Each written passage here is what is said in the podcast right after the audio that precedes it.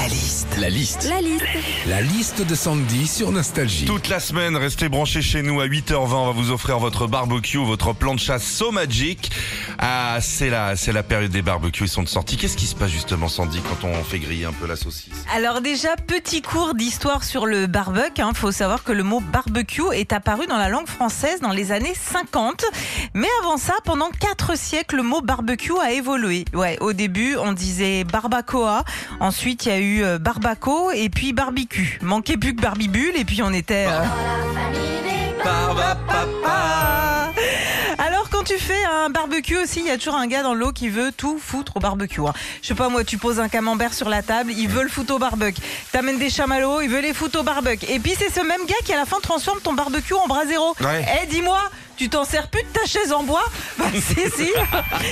enfin quand on fait un barbecue entre potes, je sais pas si vous avez déjà remarqué, mais c'est toujours le mec le plus bourré qui veut s'en occuper. Il est là.